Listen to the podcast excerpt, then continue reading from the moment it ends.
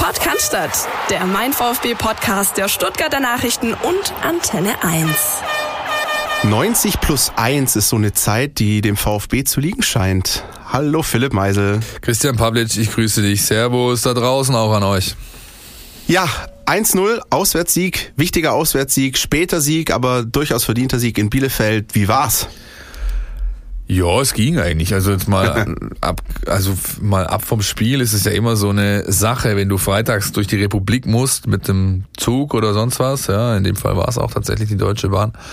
Hat halbwegs stabil geliefert, nachdem sie am Anfang gleich mal losgelegt hat mit 20 Minuten Verspätung. Ansonsten war das ein schöner Trip, äh, gutes Team dabei gewesen. Der Gegge, der auch schon ein paar Mal hier war, und Carlos Ubina.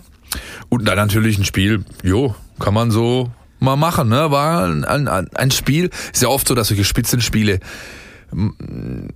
ihren, ihrem Status nicht gerecht werden. Ja. Und das war in dem Fall aber äh, nicht der Fall, sondern es war tatsächlich ein schönes, knackiges Spiel, so wie ich das haben muss, so wie ich das gerne habe, so wie man Freitagabend einfach als Zuschauer auch gerne ein Fußballspiel sieht. Insofern alles gut. Darauf werden wir gleich zurückblicken mit euch zusammen und euren Reaktionen. Haben dann noch einen Themenblock zu Philipp Förster, der nicht nur aus unserer Sicht der Man of the Match gewesen ist äh, in Ostwestfalen.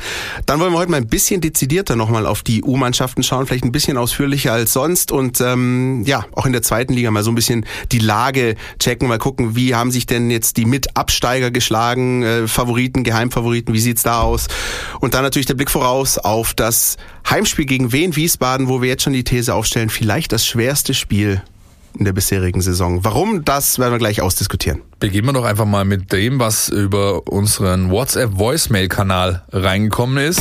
Außennetz. Alles, was euch im Netz beschäftigt. Grüß Gott nach Cannstatt. Das Fazit zum Spiel in Bielefeld. Bielefeld gibt es wirklich und somit sind die drei Punkte reale Big Points für den VfB. Bielefeld als Tabellendritter sehr defensiv eingestellt, hat mich überrascht. Aus der Dominanz des VfB müssen wir aber eigentlich mehr Abschlüsse kreieren. Selbst in der Box wurde immer noch mal versucht, den Ball quer zu spielen. Man kann natürlich auch von der Strafraumkante mal abziehen. Ich würde Herrn Walter mal empfehlen, eine Woche Torschusstraining Forza VfB. Bis dann. Tschüss. Tag zusammen, hier ist Hartmut Brandt aus Lippstadt, auch bekannt als Bad Pyrmont. Ich war am Freitag in Bielefeld im Stadion und muss sagen, ich bin mir nicht ganz sicher, ob es ohne die gelb-rote Karte gegen Klos äh, mit dem Sieg geklappt hatte. Was mir aufgefallen ist, ist so die fehlende Kommunikation auf dem Platz innerhalb der Mannschaft. Wie oft gehen zwei Spieler gleichzeitig zum Kopfball? Wie oft wird nicht abgesprochen, wer zum Ball geht und wer bei seinem Gegner bleibt? Dazu kommt,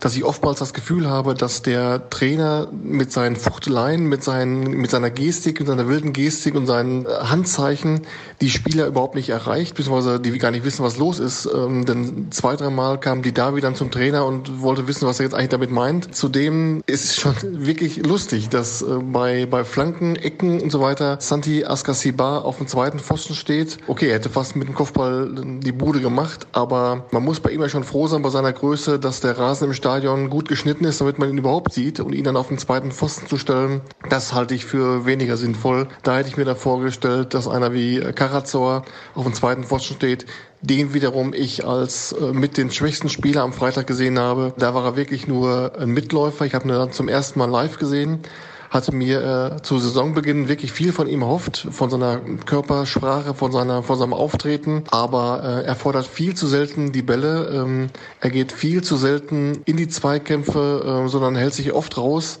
Das war ein bisschen enttäuschend, aber am Ende kackt die Ente, wie unser Oma immer sagt. Drei Punkte sind es gewesen. Wir haben den Tabellendritten auf Distanz gehalten. Trotzdem sollte man sich nicht zu sicher sein und nicht zu euphorisch sein, denn ganz überzeugend waren die Spiele bisher nicht. Schön, dass ich auch mal einen Sieg gesehen habe. Als äh, Westfale ist es ja auswärts nicht mal ganz so einfach gewesen. Sogar das 1 zu 6 in Bremen habe ich damals mitgemacht. Deswegen graut es mir immer vor der Auswärtsfahrt. Aber das war ein richtig schöner Freitag. Bier war auch lecker, obwohl es nur Krombacher war. Läuft. Schöne Grüße, macht weiter so. Tschüss, Gen. Ja, das also eure Reaktion zum 1-0 des VfB äh, bei Arminia Bielefeld. Ein Aspekt, den ich vielleicht nochmal erwähnen würde, was ich auch mal ähm, gerne lobenswert anbringen würde, Timo Gerach hieß der Schiedsrichter der Begegnung. Und äh, es war nicht so, nicht nur so, dass er fehlerfrei geblieben ist, sondern äh, mir ist sehr positiv aufgefallen die Art der Kommunikation auch mit den Spielern, wie er mit Fabian Klos umgegangen ist nach dem Platzverweis, wie er mit Mario Gomez umgegangen ist, der wurde fast schon geschakert auf dem Platz. Ähm, in den Zeiten, und ich sage mal, wir haben uns auch oft genug und auch unsere Hörer in der letzten Woche über Schiedsrichterleistung beschwert, würde ich gerne an der Stelle auch mal sagen, das war ein sehr positives Beispiel. Ist mir sehr, sehr, sehr äh, in Erinnerung geblieben, wie er da die ganzen äh, Situationen moderiert hat. Tip-Top-Leistung aus meiner Sicht. Das sehe ich genauso. Du hast eigentlich auch die beiden Kernaspekte schon erwähnt. Das ist vor allem Moderation und Umgang. Ja, und das führt im Ganzen oder einen Schritt weiter führt das zu Auftreten, Schrägstrich Aura. Wir hatten äh, letztes Jahr vor Weihnachten, glaube ich, hatten wir eine Knutkirche hier stehen und haben wir ganz viel über Schiedsrichterei gesprochen und ich meine, jeder, der, glaube ich, Knutkirche früher hatte pfeifen sehen, der musste einmal die Augenbraue heben und dann ist da halt, dann haben die halt gespurt, die ja. Jungs, ja. Und da aber hängt ganz viel mit dran, ja. Das, und der Kollege Gerach hat das sehr, sehr gut gemacht. Ich hoffe, ähm, das wird nicht das einzige Mal in der Saison bleiben, dass der VfB Stuttgart solche Schiedsrichter bekommt. Bezeichnen auch irgendwie so ein bisschen, ja, dass halt die, die von quasi mit höheren Wein die bisher gepfiffen haben, Leute wie Brüch oder Zweier und wie sie alle heißen. Winkmann, wer auch immer, Wink, ja. Ja, und da fehlt halt genau das. Und das ist mit ein Thema, ja, dann, bevor wir jetzt wieder in der Videobeweis-Diskussion äh, landen, aber wenn du dieses ganze Thema Schiedsrichterwesen, ähm, Videobeweis, Umgang mit Regelwerk und so weiter, wenn du das alles diskutierst, dann musst du einfach festhalten, Deutschland hat ein Problem und ein Qualitätsproblem auf dieser Position, ja, auf diese, auf die Zen-Position. Und da ist es natürlich angenehm, wenn man sowas wie den Herrn Gerach dann mal zuschauen darf, der einfach ein Spiel leitet, so wie das gehört. Ja. Anyway, ich habe auch noch zwei Aspekte ähm, zum Spiel. Oder eigentlich ist es nur einer. Ähm, was ich tatsächlich auffallend fand, war die taktische Grundformation, die Walter gewählt hat. Das ist zum ersten Mal gewesen, seit der Kerl hier den Zepter übernommen hat, also auch inklusive aller Testspiele. Gut, da hat er hier und da mal in der zweiten Halbzeit was ausprobiert, aber das erste Mal, dass von dem klassischen 4-4-2 Raute abgewichen wurde und man hat einen Tannenbaum gespielt, hat also da, das habe ich auch nachher dann mit ihm geklärt, so, was heißt, oder mit ihm geklärt, gesprochen nach dem, in der Mixzone, beziehungsweise nach der PK, ähm, und es war dann schon eine Reaktion darauf, dass ähm, ja Bielefeld halt so spielt, wie Bielefeld halt gespielt hat die letzten Wochen. Und äh, hat er sich klar also mal dem Gegner ein bisschen ja, ich will nicht sagen untergeordnet, aber er hat einfach darauf reagiert. Er hat variiert. Hat, hat, gutes, hat ein gutes Mittel gefunden. Das sieht man natürlich auch an den Jungs, die er aufgestellt hat. Ja, er hätte auch, sag ich mal, das war jetzt nicht unbedingt die feinste Klinge. Es standen ihm natürlich nicht alle zur Verfügung. Äh, durch Clemens Ausfall und auch durch äh, Silas war man Dukas Ausfall. Aber ähm, da hast du schon gemerkt, okay, der wusste, was die Stunde geschlagen hat. Und er hat natürlich auch beide Spiele gegen Neuhaus, die er bisher hatte, verloren. Und das habe ich nämlich ihn auch gefragt. So, sag mal, Tim, wie sieht's aus? War das so ein bisschen so kleine Rechnung offen? Nein, nein, natürlich nicht, natürlich natürlich nicht. Aber äh, er hat dann schon auch zugegeben, ja, also ich ganz persönlich wollte einfach nicht ein drittes Mal hintereinander gegen ihn, Uwe äh, Neuhaus verlieren. Die beiden sind gute Freunde, haben sich sehr herzlich miteinander umgegangen und so und oder gute Freunde, gute Bekannte. Ähm, insofern, ja, da war schon ein klein bisschen was, was er so auf seinem. Er wollte einfach eine Kerbe am Bettpfosten haben, glaube ich. Ich finde ja auch noch ein anderer Aspekt. Ähm, seit dieser Saison gibt's ja in unserer Einzelkritik nicht nur die Bewertung der Spieler, sondern auch der Trainerleistung. Da muss ich sogar sagen, ist aus meiner Sicht ähm, Tim Walter fast ein bisschen schlecht weggekommen mit einer 3 meines Wissens. Ich, ich fand's wirklich gut. Zum einen, wie gesagt, diese Variation vor dem Spiel, aber ähm, ich finde, er hat auch mit den richtigen Wechseln nach dem Platzverweis reagiert. Also genau die richtigen Wechsel. Wenn du dann nochmal Mario Gomez bringen kannst in Überzahl, Borna Sosa für die linke Seite, um der sich ja, das wissen wir mittlerweile, im, in der gegnerischen Hälfte wohlfühlt, das, äh, auch wenn das Spiel 0-0 ausgegangen wäre am Ende, hätte ich gesagt, tipptopp, das hätte ich, äh, das hätte ich genauso gemacht. Beide Wechsel haben sehr viel bewirkt auf dem ja. Platz, das hast du wirklich sofort gesehen. Ja, erstmal äh, Sosa, der natürlich immer nach vorne äh, versucht, den, den Weg zu gehen, der halt auch mal einen Dribbling geht, der natürlich in der Lage ist, äh, Flankenbälle reinzubringen. All das, was in Sua so ein bisschen abgeht, ja, der zwar meines Erachtens auch die, die Qualitäten eher in der Offensive hat, aber das ist alles zu bieder, das ist zu, ja, manchmal macht der Aktionen, der, der gucke ich oben meinen Kollegen an auf der Bühne und sage, Alter, das, was der gerade macht, das stand gestern in der Zeitung. So, ja. Und, ähm, und also der überrascht einfach keinen mehr, ja. Und dann natürlich Gomez, der äh, ja, fast ein Tor macht, der aber auch natürlich mit seiner Präsenz, ja. Und du hättest echt erleben sollen, das war eine interessante Szene. Wir sitzen in dem Pressebereich in in, äh, in Bielefeld. Und dann kommt die Aufstellung, die wird dann ausgeteilt und, und, und kommuniziert. Und dann siehst du die ganzen Kollegen von vor Ort raunen. Was? Nicht dein Ernst? Kann nicht sein. Also, also die, die sich nicht jede Woche mit dem VfB so beschäftigen. Sieht's aus, ja. nämlich so eine, die, genau. Ähm, weil er eben nicht auf, von Anfang an auf dem Platz stand. Das war und das, daran siehst du halt auch, was der Mann für eine für eine sag mal, für eine Wertigkeit hat, wie man den wahrnimmt. Das ist natürlich in, in dem Stuttgarter Kosmos, wenn du hier behaftet bist, auch das gilt auch für die Fans, das ist was völlig anderes. Ja, der hat deutschlandweit ist das wirklich ein ganz einer der ganz ganz großen Namen. Ja? Und das siehst du natürlich dann auch, dass eine Abwehr ähm, äh, plötzlich ganz anders äh, spielt oder spielen muss, weil er da und weil nur weil er auf dem Platz steht, er muss nicht mal so die entscheidende Aktion haben, aber nur weil er auf dem Platz steht, du kannst einfach dir nicht erlauben zu sagen, es gibt ja Spieler oder Sturmreiner, sagt, den kannst du mal laufen lassen. Ja? Ist halt bei ihm nicht der Fall. Und das hat äh, dieses Spiel mit verändert und hat dann auch schlussendlich zum äh, Siegtreffer mit beigetragen, auch wenn der über die andere Seite fällt. Diesen Pass von Kempf, den hätte ich mir am liebsten tätowieren lassen. Das ist ein unfassbar, also das, das ist das Tor. Nicht, der, nicht die, äh, das Querlegen von Förster, natürlich auch nicht, dass, dass Hamadi den eindrückt. Das Tor ist der Ball von Kempf. Und ich behaupte, es gibt nicht viele in Deutschland, deutsche Verteidiger, die so einen Ball spielen können. Der war überragend getimt, der war lässig aus dem Fußgelenk rausgeschüttelt, der war perfekt temperiert.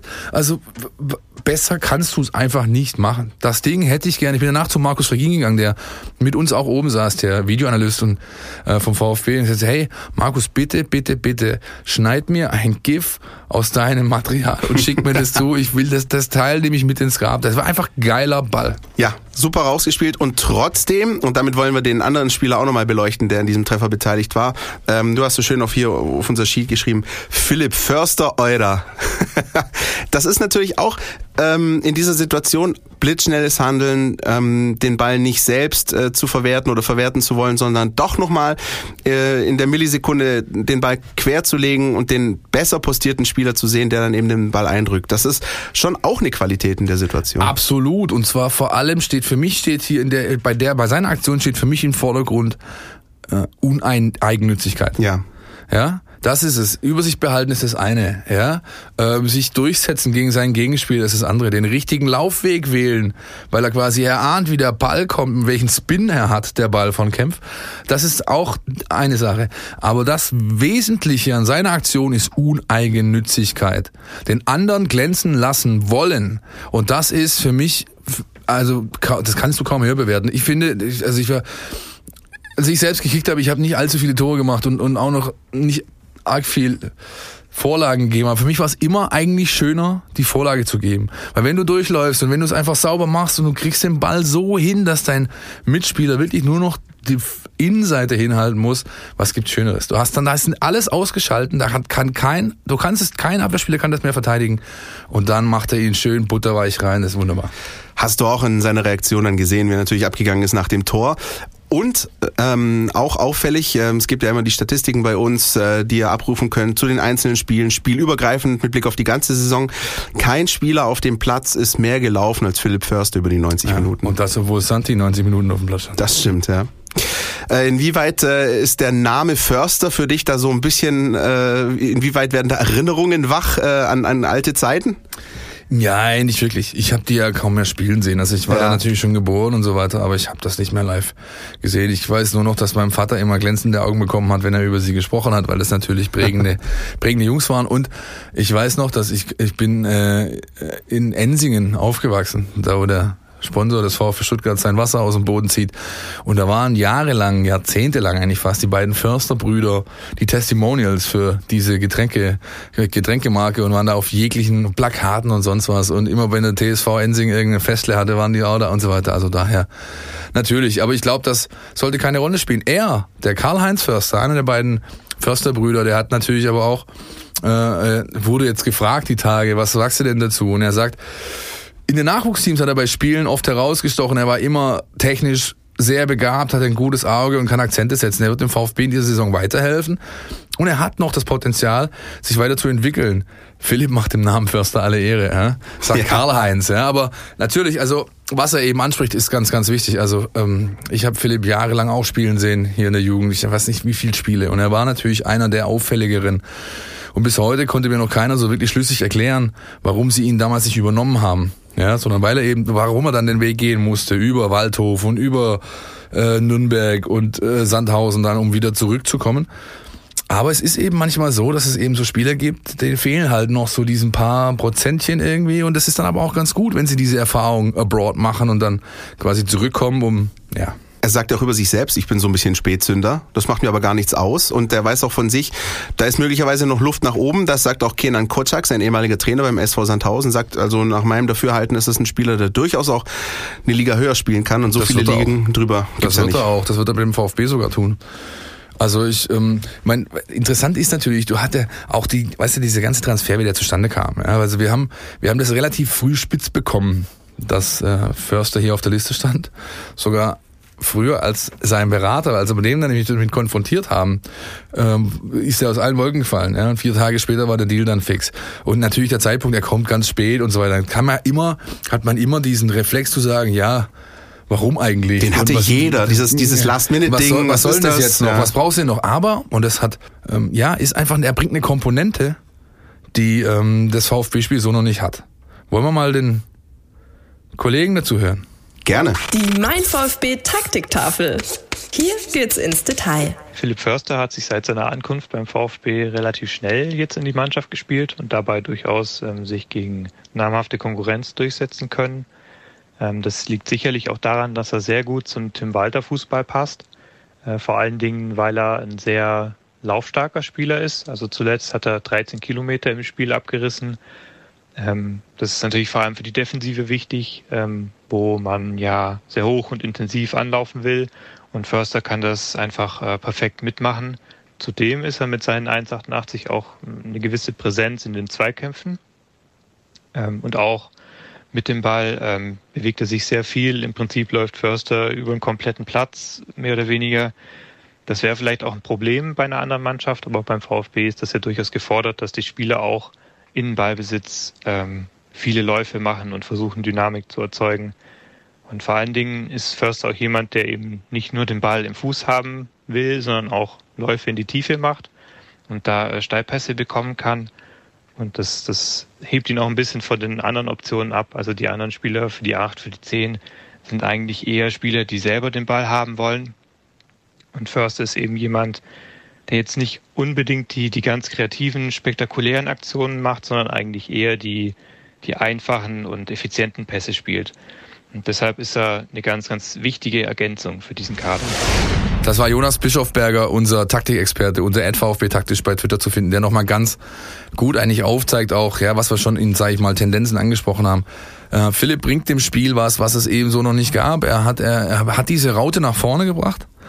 Er hat, zum Beispiel gab es auch, ja, also ähm, Mangala wurde, wurde mehrfach von Walter während dem Spiel in Bielefeld an die Seite geholt. Und ihm so, warum gehst du nicht? Da hast du doch Platz, da ist doch da. Warum, warum, warum läufst du nicht durch? Warum für, forcierst du nicht? Im Förster brauchst du das gar nicht sagen. Sobald er den Ball am Fuß hat, nimmt er den Kopf hoch, guckt, wo ist das Tor, wo sind meine Kollegen und dann ist erstmal ab. Ja, und das ist halt etwas, was äh, noch dazu mit der, wie gesagt, körperlichen Robustheit, der kann sich eben auch durchsetzen und so weiter. Ähm, ja, es ist, es ist einfach eine Komponente, die dem VfB-Spiel gut tut.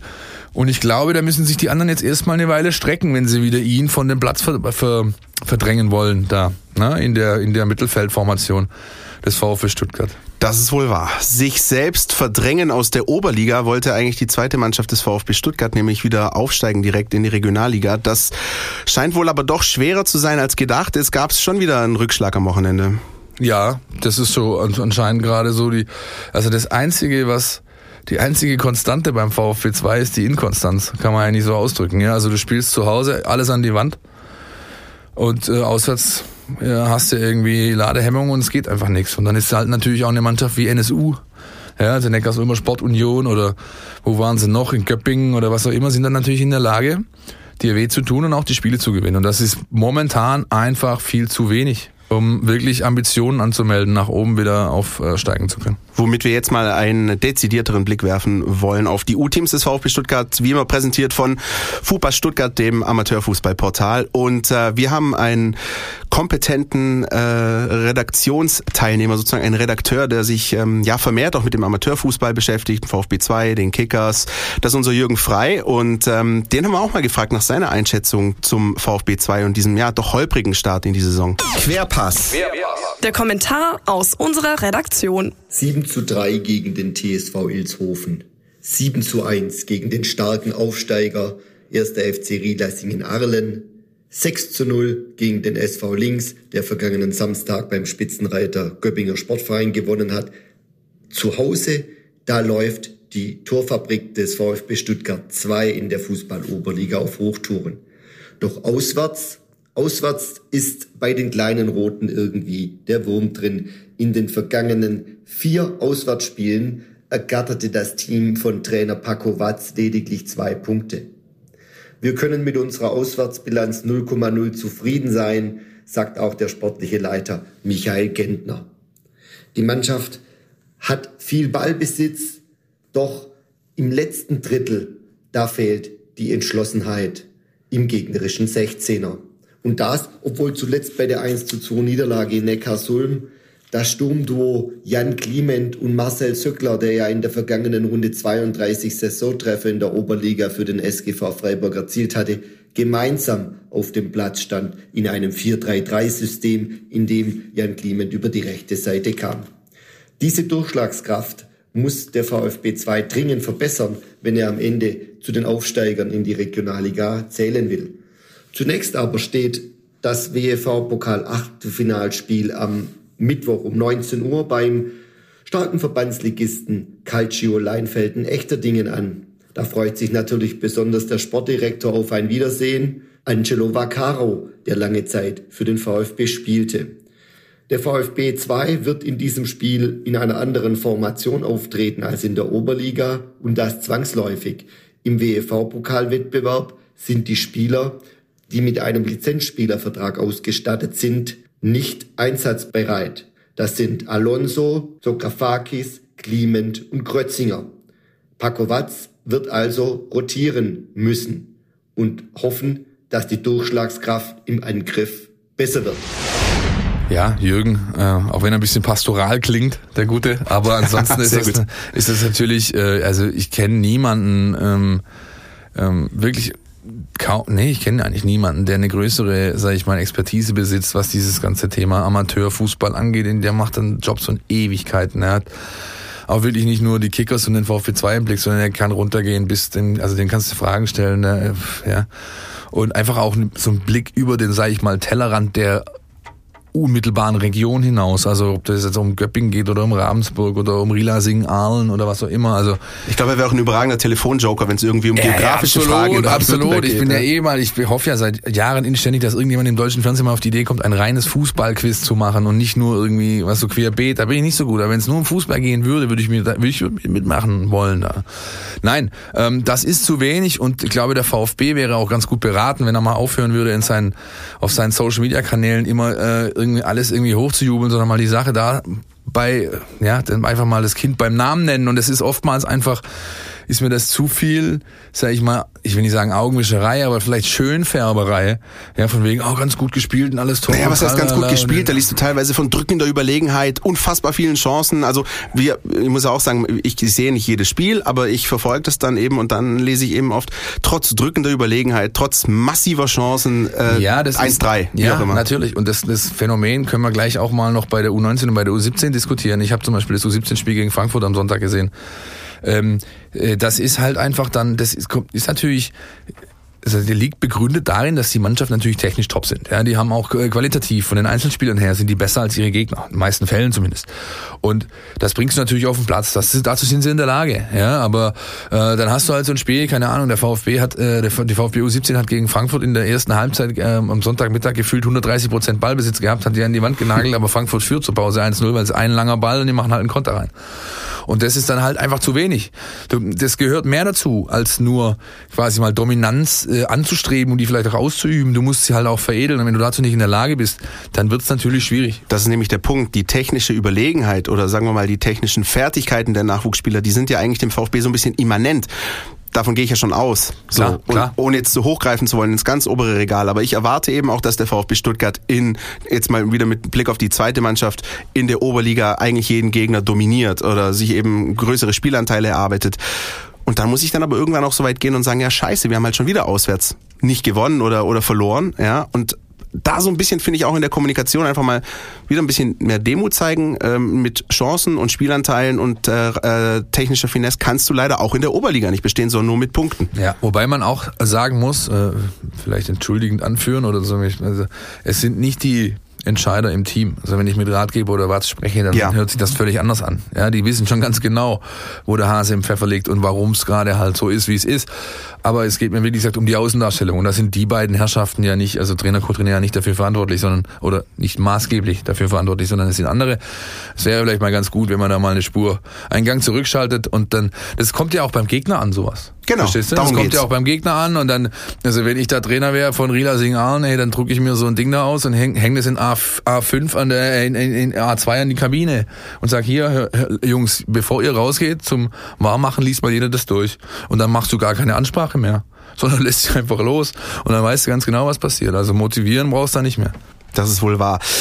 Ja, so ein bisschen dieses schlechte Wochenende, ähm, um dann nochmal auf die Ergebnisse äh, drauf zu schauen, rundet dann auch die U19 ab, ja. die gegen den FC Bayern 1-4 verloren hat. Die ne? kriegen ne? richtiges Brett zu Hause. Ja, äh, Freitagabend, Flutlichtspiel, war eigentlich alles schön hingelegt, aber da hat, äh, also ich war nicht selbst vor Ort, äh, weil wie gesagt, es war ja in Bielefeld, aber hast du ähm, erwähnt, ja? Äh, Herrschaften, die Herrschaften, die dort waren, äh, Kollegen, die und, und auch äh, Freunde, Bekannte, haben mir da nichts Gutes berichtet und auch wenn Pierre Lockel zwischenzeitlich per Elfmeter da noch einen Anschluss geschafft hat.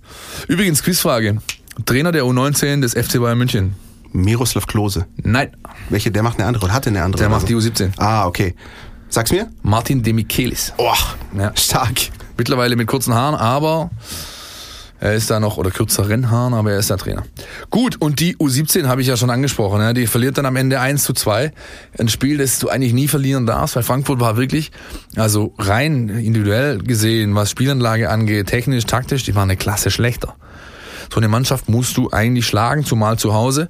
Hast du nicht geschafft, weil wie gesagt, im Endeffekt zwei lange Bälle von denen durchkommen.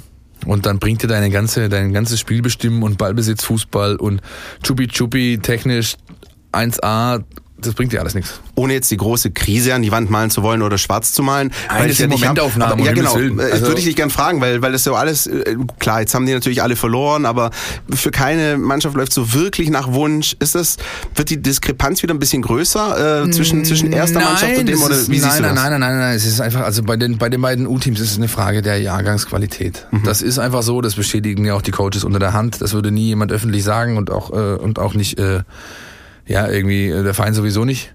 Aber es ist einfach, du hast manchmal Jahrgänge, da gehst es so und dann hast du Jahrgänge, da ist es eben, da läuft's halt nicht so. Ja? Und äh, der letztejährige U19-Jahrgang beispielsweise war bockstark. Der, der U17er jetzt, der quasi Teile der jetzigen U19 rekrutiert hat, ähm, war es auch. Ja, mit Jordan Meyer beispielsweise, ein Nationalspieler, Fritz Walter, Medaillengewinner und und und. Und jetzt hast du das eben nicht so. Bei der U19 ist es jetzt halt so, dass du so eine ja, das ist wie so eine Art Rebuild. Die müssen sich nach so einer richtig geilen Saison gerade irgendwie wieder ein bisschen finden. Und bei der U17 meine ich einfach, also das, was ich bisher gesehen habe, sind es drei Spiele, glaube ich, da kann, traue ich mir das Urteil schon zu, dass es da in gewissen, sag ich mal, Mannschaftsteilen äh, einfach an Qualität fehlt. Ja, und mhm. man muss natürlich aber auch da sehen, da kommen Jungs, äh, äh, 15-, 16-Jährige aus vom SSV Reutling und sonst woher und äh, sollen dann da in der Junioren-Bundesliga auf. Das ist natürlich auch, die müssen ranwachsen, die kriegen auch noch mal ein zweites Jahr als Chance. Kann durchaus passieren, dass da noch der eine oder andere explodiert. Da sind ein paar spannende Jungs dabei. Robin Littig beispielsweise ist jemand, den man sich vielleicht merken kann, den Namen, ja. Und äh, Lukas Laubheimer auch beispielsweise. Da sind schon ein paar Jungs dabei, die, die, aber zum Beispiel der ersten Reihe vorne, also der Angriff mit Castanaras und was da sonst noch rumspringt, das ist nicht die Qualität eines Maurice Kramny oder eines äh, David Hummel. Das ist einfach so. Und vielleicht entwickelt sie sich noch, aber momentan sieht so aus, als ob beide Mannschaften nicht das ganz große Wörtchen mitreden werden um den, sag ich mal, Staffeltitel und dann alles weitere. Und was machen wir mit der zweiten Mannschaft? Also auf Dauer, ich meine, jetzt am Wochenende hattest du die Gelegenheit, Göppingen verloren, die Kickers verloren, du hättest jetzt eigentlich so ein Big Point landen können, das ist auch verpasst. Das ist- ärgert sie auch ziemlich. Ja, das glaube ich. Ja. Aber es ist natürlich alles aufzuholen. Es ist punktetechnisch ab- absolut kein Drama. Aber trotzdem, solange, ich glaube, das fuchst die schon auch ein bisschen. Ne? Würde ich mal abwarten wollen. Also äh, hängt auch ganz viel davon ab, ähm, wie sich die Personalsituation bei der ersten Mannschaft gestaltet in den nächsten Wochen. Denn je mehr Walter von seinem Monsterkader zur Verfügung hat, umso schwieriger wird ihm die Auswahl fallen und damit wird er automatisch Jungs nach unten abgeben. Aber zum Beispiel so ein, äh, so ein, sag ich mal, so eine muskuläre Geschichte wie Tons Koulibaly der die jetzt gerade hat. Der trainiert individuell jetzt immerhin schon wieder, aber der war jetzt halt zwei, drei Spiele stand er gar nicht zur Verfügung für die zweite Mannschaft. Das ist natürlich dann etwas, was ein Faktor darstellt in der Oberliga, wenn so ein Typ nicht, äh, nicht, nicht für dich kickt, Massimo genauso. Und dann musst du halt jetzt einfach schauen, dass du die nächsten Wochen, dass du einfach lieferst. Ja? Und dass du einfach auch mal, sag ich mal, diese Spiele dreckig gewinnst. Weißt du, ein 7-3 gegen X oder ein 7-0 gegen Y, das ist ja alles schön gut und nice to have, aber wichtiger für eine Entwicklung auch von der Mannschaft sind, wenn du diese richtig engen Spiele dreckig mal mit 1-0, 2-1 nach Hause bringst. Das wird dir mehr weiterhelfen als so ein Kantersieg. Kann gerade die Profimannschaft ein Lied von singen. So aus. knappen- Ja, knappen natürlich. Siegen. Ja, klar. Ist so. Das ist doch ganz, es ist, wer mal Fußball gespielt hat, weiß es auch. Also das ist ein ganz simples, ein ganz simpler Prozess, der da abläuft innerhalb einer Mannschaft, ja. Das gibt dir eine breite Brust. Ganz einfach, weil du weißt, du hast die richtig, die Dinger, die auf der Kippe standen, die haben wir für uns entschieden. Und das hilft dir die nächsten Wochen, hilft dir wahrscheinlich sogar die ganze Saison. Aber in der zweiten Liga, um jetzt da mal wieder den Bogen zu spannen, ähm, läuft es nicht bei jedem Verein jetzt zumindest ergebnistechnisch so rund wie bei dem VfB Stuttgart. Wollen wir mal ein bisschen so ein Roundup liefern. Ich glaube jetzt, ähm, da sind ja noch einige Spieltage gespielt. Wir können das alles so ein bisschen resümieren. So die ersten Tendenzen zeichnen sich langsam ab. Der VfB grüßt von der Tabellenspitze, hat sich mittlerweile auch schon einen kleinen Vorsprung erarbeitet. Der HSV spielt 2-2 in Regensburg, ist auch so ein Zeichen. Ne? In Regensburg gewinnen musste auch erstmal schaffen. Ähm, und dann, ja, so vielleicht noch ein bisschen der Blick auf die anderen Mitabsteiger. Hannover 96, Nürnberg haben jetzt direkt gegeneinander gespielt. Da gab es eine schöne Klatsche äh, für den kleinen HSV. Ähm, ich bin ein bisschen ja belächelt worden hier am Anfang der Saison, als wir hier drin standen. So, ja, Pavlic, Hannover 96, die sind schon. Naja, so gut sind sie bisher auch nicht, ne? Das erzählst du jetzt zum vierten Mal. Ja, ich erzähl's auch ein fünftes Mal. Wenn ich einmal hier recht habe, nämlich. Ja, ja, ja, nein, aber das ist also, ich war ja damals auf deiner Seite und ähm, Das sagst du jetzt natürlich. Doch, natürlich, das kannst ja. du gerne nachhören. Also das wird sich, ähm, das, äh, das lässt sich ja beweisen. Und nein, aber das, das, das lag einfach auf der Hand. Ich meine, das ist, also mal ganz abgesehen davon, dass es in ganz, in ganz Deutschland nur wenige Vereine gibt, für die ich mehr Antipathie verspüre als Hannover 96. Ja, das ist mal völlig außen vor, aber ich meine, es hat, da stinkt's einfach vom Kopf her. Das geht ja seit Jahren schon so. Da funktioniert nichts. Da geht irgendwie zwei Tage vor Transferschluss, wenn wichtige Deals unter Fach und, äh, Dach und Fach gebracht, geht der, geht der Präsident wandern und ist nicht erreichbar. Der, der, der Manager Schlaudorf ist ein Novize, hat noch nie in diesem Business gearbeitet. Den haben irgendwie sechs Tage vor Transferschluss wollten die noch fünf Leute haben. Bekommen haben sie gar keinen. Am Schluss haben sie sich einen Naogo geholt. Irgendwie zwei Tage nach Ende des Fensters. Und das ist alles hausgemacht. Ja, und dann hast du mit Slompa noch einen Trainer, der lange raus war der offensichtlich nicht mehr in der Lage ist, seine vom Ballgewinn zum Abschluss 8 Sekunden Nummer in irgendeine Mannschaft zu implementieren, implementieren. Und dann stehst du da, wo du stehst. Und ich muss ganz ehrlich sagen, die Nation lacht zu Recht über diesen Verein gerade, über diesen Club, weil es einfach sich angedeutet hat, es ist ein Anlauf, in, in, in, ja, die sind mit, mit Anlauf in, in, in Eimer Scheiße reingesprungen, so sieht's einfach aus. Die, die hängen auch so ein bisschen einfach seit Jahren in diesem Hamsterrad, aus dem sich vielleicht möglicherweise der VfB jetzt jüngst befreit hat. Das ist nicht ganz so einfach. Würdest du, ähm, nach all dem, was du gerade so resümiert hast, Hannover 96 aus dem Abstiegsrennen verabschieden? Oder meinst du, die kommen nochmal zurück? Frag mich das in drei Wochen nochmal. Also wenn die nächste Länderspielpause rum ist und dann die zwei Spiele danach. Ähm, weil, wie gesagt, so eine Pause immer die Chance gibt, nochmal so ein bisschen äh, Reset zu drücken. Ja, wie man so hört, ist äh, ein gewisser Herr Weinziel da wohl schon mal vorgefahren, um mal so ein paar Sachen auszuloten. Slomka geben sie wohl das Spiel jetzt noch, dann ist die Pause. Angenommen, der verliert am Samstag, du holst einen neuen Mann, dann hast du zwei Wochen ähm, Zeit, ein bisschen was zu tun. Insofern möchte ich das gerne nochmal abwarten, aber es sieht gerade nicht gut aus, ganz eindeutig. Diesen Rebuild hat äh, der erste FC Nürnberg hingelegt, auch äh, mit neuem Trainer, neuer Mannschaft, haben jetzt diesen Befreiungsschlag. Das ist für mich eine Mannschaft, die ich persönlich nicht abschreiben würde. Ganz im Gegenteil. Ich glaube, wenn die mal eine Serie starten, drei, vier Siege hintereinander, dann können die schon nochmal um Platz zwei, drei mitreden. Jein, das können sie mit Sicherheit. Ja. Ist, dazu ist die Liga zu schwach oder zumindest sage ich mal, die Abstände sind noch klein genug. Andersrum, das ist besser ausgedrückt. Die Abstände, Punkte technisch sind klein genug, um das noch zuspielen zu können. Aber Nürnberg will gar nicht so richtig. Das haben die vor der Saisonbeginn ja klar kommuniziert. Wir haben ein paar Stützen verloren, wir haben einen neuen Coach, wir haben einen neuen Sportdirektor, Kaderplaner. Ähm, wir geben uns zwei Jahre, um wieder nach oben zu kommen. Wenn wir dieses Jahr schon oben mitspielen können, ist das nett. Macht man natürlich gerne, weil wer lehnt's ab, ist ja logisch. Aber der ganze Club ist im Rebuild und das haben die halt sauber angegangen. Was Hannover nicht gemacht hat oder nicht geschafft hat über die kompletten Sommerwochen hinweg oder Monate hinweg.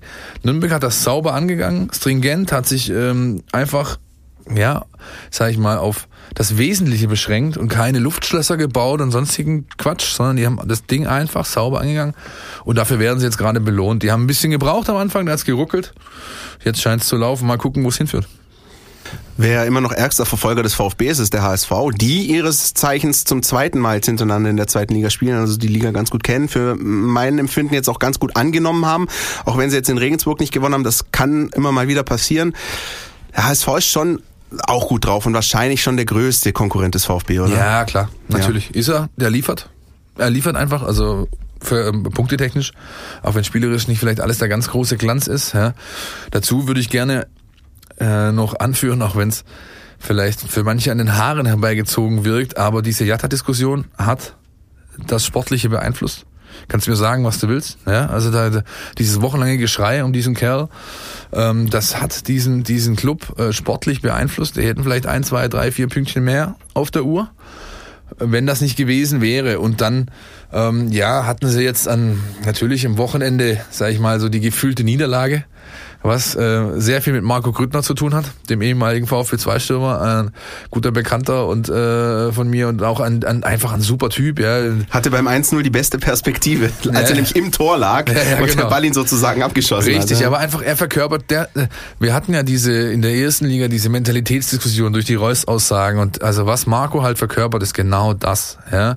Ich meine, du hast gesehen, die kriegen die zwei Stück hintereinander weg, patsch patsch innerhalb von zwei Minuten, ja, und dann steht halt der Grütters auf dem Platz brüllt und macht und reißt seine Kollegen mit, umarmt, feuert an, sagt die Leute, der hatte jede Faser seines Körpers. Ich habe das Spiel zwar nur in der Zusammenfassung gesehen und da hat sie nur ein paar Szenen so, ja, aber jede Phase seines Körpers hat geschrien, Leute, nicht heute, nicht an diesem Tag, wir verlieren dieses Spiel nicht.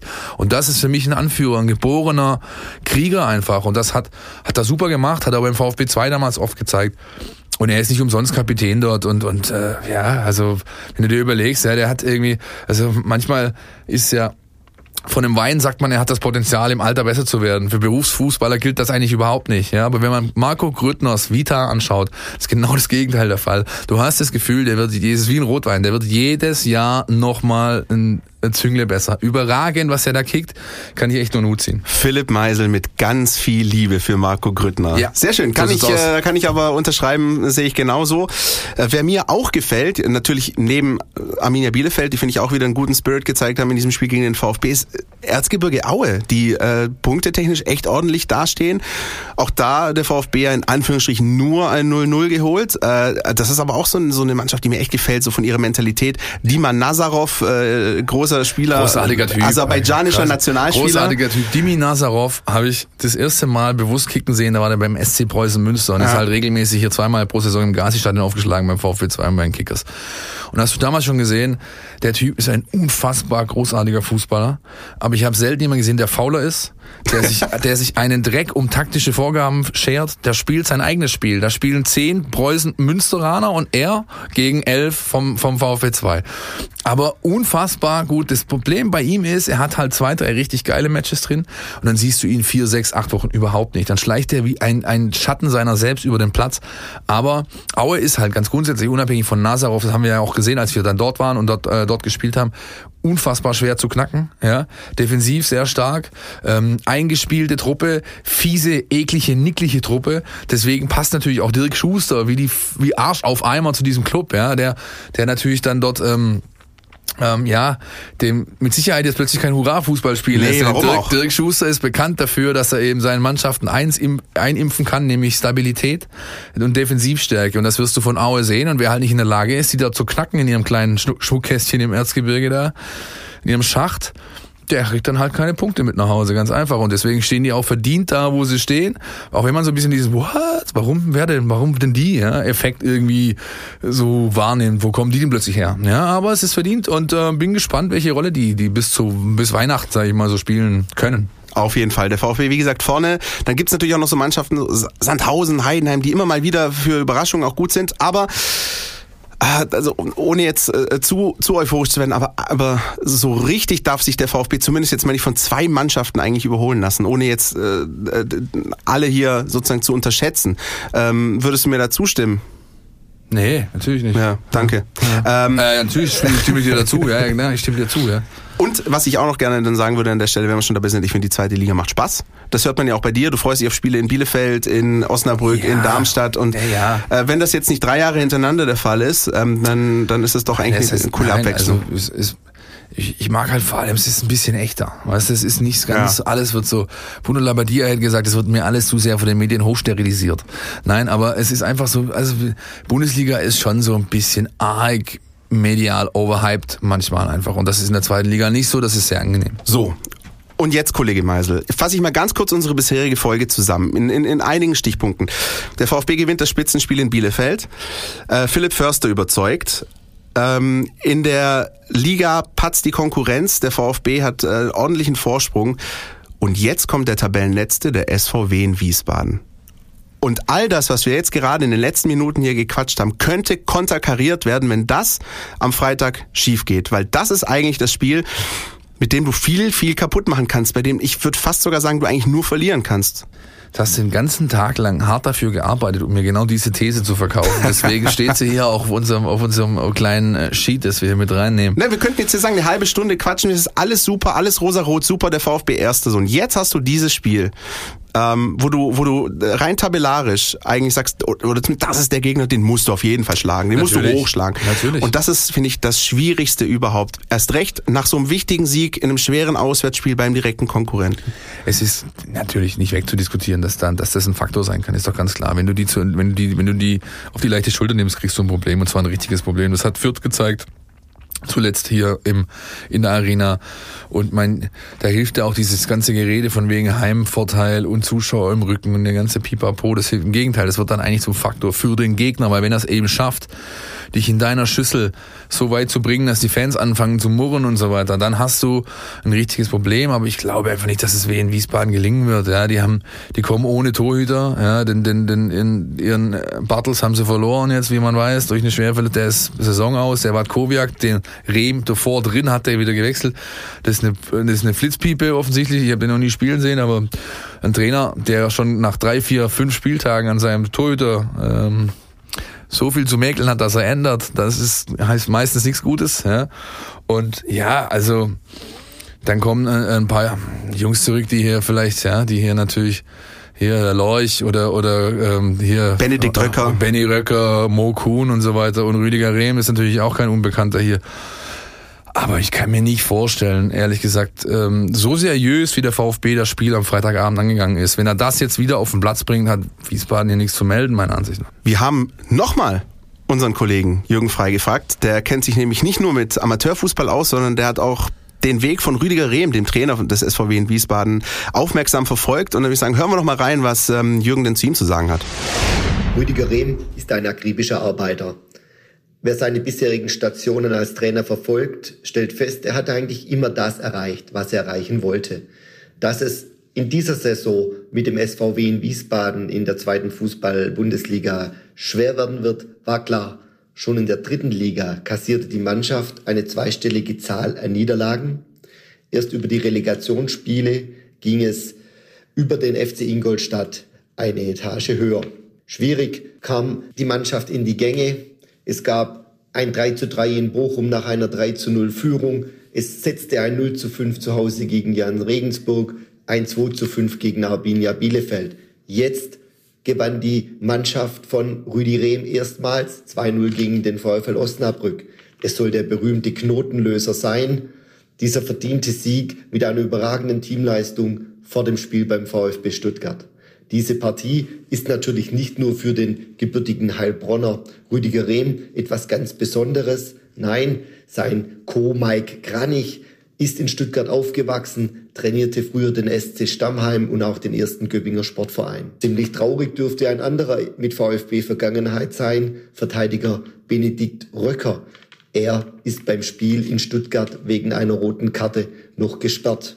Doch auch so gibt es weitere Spieler in den Reihen des SVW in Wiesbaden mit einer weiß-roten Vergangenheit. So sind das Moritz Kuhn und Jeremias Lorch, die beide in der Jugend in Bad Cannstatt spielten. Das macht diese Partie am kommenden Freitag sicherlich zu einer ganz besonderen. Ja, vielen Dank Jürgen nochmal an der Stelle. Ähm, muss auch sagen, Rüdiger Rehm habe ich eine Zeit lang äh, verfolgt, auch als äh, Trainer in der dritten Liga bei Sonnenhof Groß Asbach. Ähm, manchmal ein bisschen eigen. Ich habe mal noch gegen Mike Kranich gespielt, stand ja. ich auf dem Platz hier ja, in Stuttgart im Amateurfußball habe ich gegen Mike Kranich mal gekickt sein. Durchaus äh, sehr selbstbewusster Typ auch. Ähm, ja, sehr, ja. natürlich. Ja, ähm, und, und auch das spricht, wie gesagt, dafür so ein bisschen, was du gerade angesprochen hast, Trainerwechsel und so weiter und so fort. Ähm, spannende Person Personalie definitiv. Was ich noch ganz interessant finde mit Blick auf dieses Spiel, ähm, wir haben ja jetzt gelernt in den letzten Wochen, der Spielplan wollte es ja immer so, dass der VfB sozusagen gegen die Mannschaft gespielt hat, die dann davor gegen Wiesbaden gewonnen hat. Jetzt hat Wiesbaden äh, zwar nicht gegen Wiesbaden gespielt, aber auch gewonnen, nämlich den ersten Sieg eingefahren äh, in der vergangenen Woche. Ist das gut, schlecht, scheißegal? Letzteres. Okay. Letzteres, da, ich gebe da nicht zu viel drauf. Ja, man muss wie kommen die jetzt hierher? Ob's jetzt, ich glaube, die Gefahr, dass wenn du, wenn die noch eine Niederlage gefressen hätten, wäre die Gefahr vielleicht sogar einen Ticken höher. Also ich, ich, ey, ich weiß nicht. Also jetzt bringst du doch auf den Punkt irgendwo, die Mannschaften sind äh, sportlich eigentlich nicht zu vergleichen, weil zwei völlig andere Güteklassen. Ja, und ähm, es müsste meines Erachtens sehr, sehr viel passieren, dass der VfB da ins Strauchen gerät. Ich erwarte einfach nichts anderes, als dass sie das souverän nach Hause fahren, um dann die zwei Wochen auch nochmal so ein bisschen in sich zu gehen, um dann zu gucken, okay, können wir noch mal äh, eine Stufe zünden, denn wie äh, Tim Walter ja gesagt hat, am, äh, am äh, Tag nach dem Spiel, beziehungsweise er hat diesmal er nicht nach, nach dem Spiel gesprochen am nächsten Tag, sondern noch abends in, in Bielefeld. Ich weiß ja, dass meine Mannschaft besser spielen kann, denn ich sehe sie jeden Tag im Training. Ja, und damit bezog er sich explizit auf das Spielefeldspiel. Also und dann, äh, dann äh, will ich jetzt einfach auch mal sehen, irgendwann, dass das mal auf den Platz kommt und warum nicht schon diesen Freitagabend. Training übrigens, äh, sehr guter Hinweis an der Stelle auch, ähm, gibt es ja auch ein paar neue Eindrücke. Mm, es gab durchaus Verletzte und Blessuren. Philipp Clement, Gonzalo Castro haben wieder teilgenommen am Teamtraining, werden also wahrscheinlich wieder eine Option äh, für denke, das Spiel. Ja. ja, ja, ich denke, die sind eine Option. Ähm, ob sie gleich von Anfang an eine sind, ähm, ist bei beiden, glaube ich, ja, eher nicht so. Ja, nach dem, was eben diese, diese Formation da gezeigt hat. Äh, jetzt am Freitagabend. Ich glaube, ähm, aber beide werden im Kader stehen und bei äh, Tons Koulibaly und äh, Silas Wamangituka sehe ich das nicht.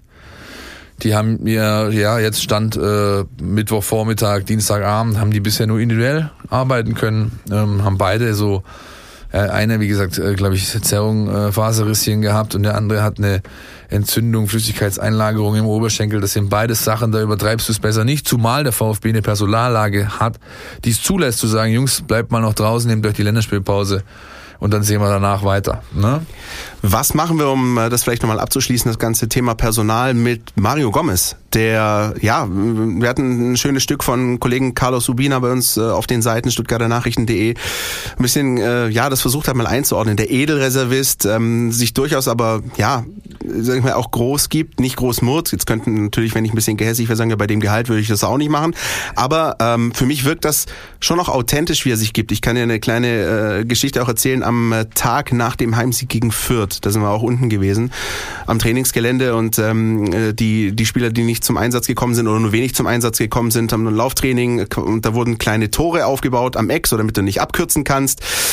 Und als dann die Einheit dann irgendwann zu Ende war, ähm, war irgendwie so ein bisschen, ja, wer, wer holt jetzt die Tore von da hinten, wer schnappt die sich und wer trägt die zurück? Und meinst du, dass irgendeiner von den Jungen, möglicherweise Borna Sosa, äh, Ned Phillips, da irgendwie nach hinten gegangen ist und die Tore getragen? Nö. Mario Gomez ist den ganzen weiten Weg gelaufen, hat ohne irgendwas zu sagen, ohne mit der Wimper zu zucken, das Tor getragen und die anderen jüngeren Spieler, von denen ich vielleicht ein bisschen mehr erwarten würde, haben sich dann erbarmt, ein paar verschwitzte Leibchen reinzutragen. Also das sind so Kleinigkeiten, wo du merkst, der bringt sich wirklich ein in diese Natürlich. Mannschaft. Das ist alle einfach nicht dahingeredet, das ist so. siehst du in jeder Trainingseinheit, habe ich in all den Trainingslagern gesehen. Hast du Du kannst mit, egal mit wem sprechen, von Jürgen Dispan, dem Busfahrer angefangen, bis hin zu Tim Walter, Miss Lindat, Hitzelsberger. Alle sind voll des Lobes und das sind die nicht, weil sie einfach eine Baustelle wegmoderieren wollen, die sie vielleicht haben in der, in der öffentlichen Wahrnehmung. Nein, das ist tatsächlich so. Dieser Mann ist gereift, der ist, der ist, der ist einfach, ähm, charakterlich 1A über jeden Zweifel erhaben, wenn ich mir anschaue, die so Szenen in Erinnerung rufe von La Manga im Winter, wie der, wie der beispielsweise mit seinem direkten Konkurrenten umgegangen ist, oder jetzt auch im Sommertrainingslager, wie der sich dann, wie der sich dann den Gonzales herholt in dem Spanisch und so nimmt die den Arm und dann erzählt, gibt die Tipps und solche Sachen. Das muss er alles nicht. Ja, er hat, äh, äh, muss er einfach nicht. Ja, und er macht es und das ist ähm, diese Diskussion, ja, der verdient viereinhalb Millionen Euro im Jahr und der Rest hat ihm den Vertrag angesungen. Das ist Bullshit. Das ist mir viel zu pauschal und viel zu polemisch geführt, diese Diskussion, da will ich gar nicht drauf einsteigen. Fakt ist, das, was du bewerten kannst, ist das, was er eben täglich auf dem Trainingsplatz zeigt und das, was er äh, an jedem Spieltag zeigt und das ist astrein. Insofern, für mich ist das keine Diskussion. Ja, mit ohne Gomez, sonst sie werden den schon noch ein paar Mal einsetzen diese Saison und er wird auch noch ein paar Tore schießen, die wichtig sein werden, das kann ich dir garantieren. Und wie gesagt, alles andere läuft. In dem Fall für mich kein Thema, dass ich jetzt weiter irgendwie groß breit reden möchte.